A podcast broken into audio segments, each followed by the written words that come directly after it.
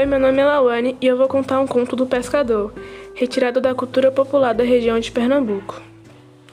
Havia um homem que era pescador e tinha uma filha. Um dia ele foi pescar e achou uma joia no mar, muito bonita. Ele voltou para casa muito alegre e disse à filha: Minha filha, eu vou dar esta joia de presente ao rei. A filha disse que ele não desse e antes guardasse. Mas o velho não a ouviu e levou a joia ao rei. Este recebeu a joia e disse ao velho que, sob pena de morte, queria que ele levasse sua filha ao palácio, nem de noite, nem de dia, nem a pé, nem a cavalo, nem nua, nem vestida. O velho pescador voltou para casa muito triste. O que vendo a filha perguntou-lhe o que tinha. Então, o pai respondeu que estava triste porque o rei tinha-lhe ordenado que a levasse, nem de dia nem de noite, nem a pé nem a cavalo, nem nua nem vestida. A moça disse ao pai que descansasse, que ficava tudo por conta dele. Ele pediu que lhe desse uma porção de algodão e saiu montada no carneirinho. Quando chegaram ao palácio, o rei ficou muito contente e satisfeito, porque o velho tinha cumprido o que havia ordenado sob pena de morte. A moça ficou no palácio e o rei disse-lhe que ela podia escolher e levar-se para casa a coisa de que mais lhe agradasse dali. Na ocasião do jantar, a moça deitou um bocado de dormideira no copo de vinho do rei, e chamou os criados e mandou preparar uma carruagem. Quando o rei tomou o vinho, deu-lhe logo muito sono, e foi dormir.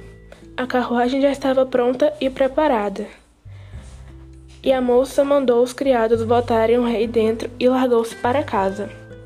Quando o rei acordou da dormideira, achou-se na casa do velho pescador deitado em uma cama, com a cabeça no colo da moça. O rei ficou muito espantado e perguntou o que queria dizer aquilo. Ela então respondeu que ele tinha dito que podia trazer do palácio aquilo que mais agradasse, e do que mais ela se agradou foi dele. O rei ficou muito contente de ver a sabedoria da rapariga e casou-se com ela, havendo muita festa no reino. O conto do pescador retirado da cultura popular de Pernambuco nos fala sobre a sabedoria feminina, que foi capaz de fazer com que a moça vencesse o pai e o rei, duas figuras masculinas poderosas.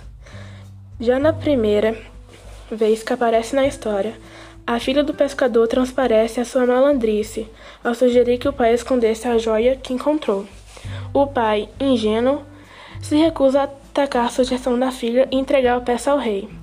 O rei, por sua vez, ao invés de agrade agradecer ao seu súdito, o pobre pescador pede que ele faça um sacrifício ainda maior e ofereça sua própria filha, sem encontrar outra saída, e assim o fez. O que o leitor não esperava é que a jovem, longe de se conformar, planeja uma forma de dar a volta ao rei e conseguir se livrar da situação.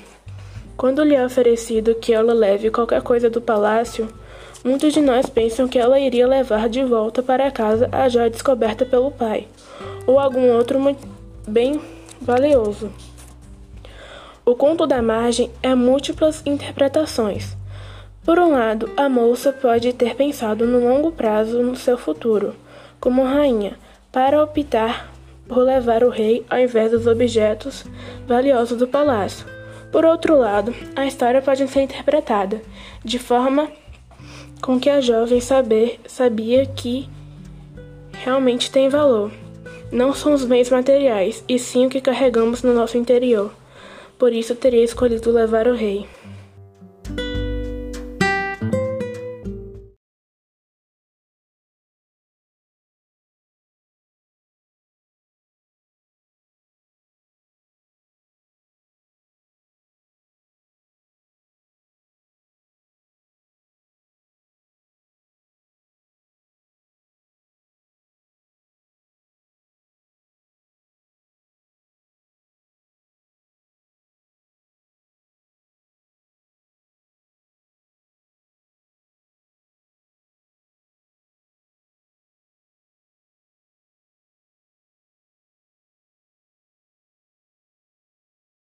Olá, meu nome é João Vitor e hoje vou trazer uma notícia muito importante para referismo. É sobre o racismo. Uma estudante é vítima de racismo em troca de mensagens de alunos e escola particular da zona sul do Rio em mensagens trocadas por meio de um aplicativo. Eles xingaram e a uma humilharam por ser negra. Colégio Fran brasileiro divulgou notas de repúdios e encaminhou o caso do Conselho 对了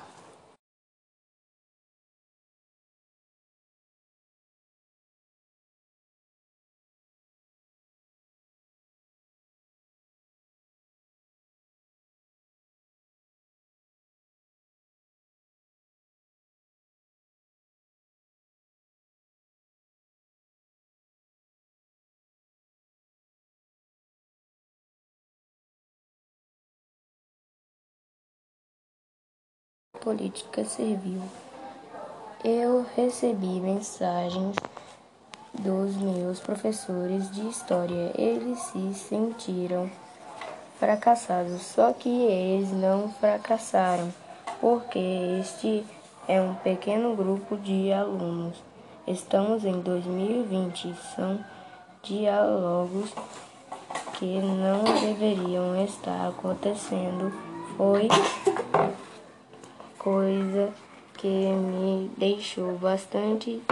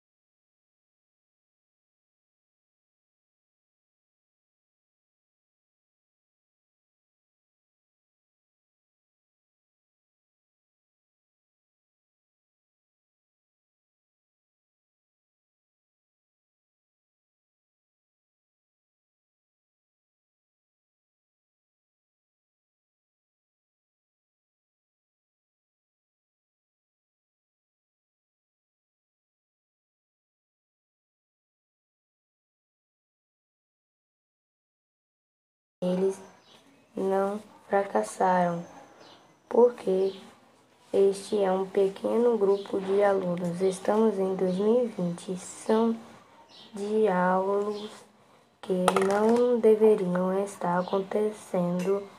Foi uma coisa que me deixou bastante indigna e triste pelo, pelo meus professores, explicou a estudante.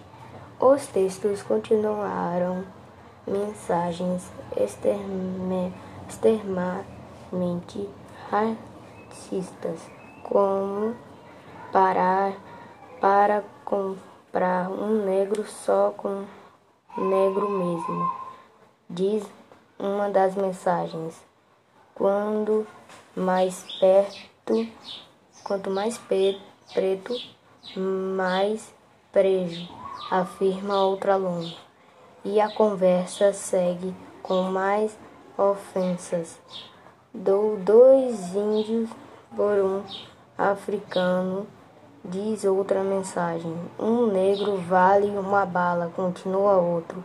Algumas mensagens ofendem Ned, Nedei di, diretamente. Fede a chorume diz um e outro segue. Escravo não pode, ela, ela não é gente. O coordenador pedagógico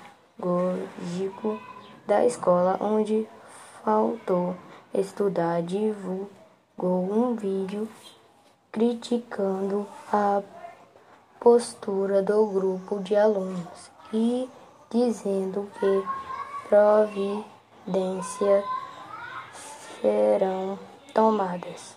O Colégio Franco Brasileiro repudia qualquer tipo de atitude racista ou discriminatória nos 105 anos de história da nossa instituição. Percebemos vários valores que são caros para nós, entre eles o da igualdade racial, assim que soubemos do conteúdo de uma conversa de algumas pessoas no âmbito privado que inclui alunos no franco-brasileiro. Nós imediatamente agimos, enviamos um ofício para o Conselho Tutelar, que é o órgão com, comple, competente para fazer a averiguação e cobrar explicações de cada um dos envolvidos. Queremos expressar à nossa sociedade as pessoas que foram atingidas, destacou Luciano Moraes.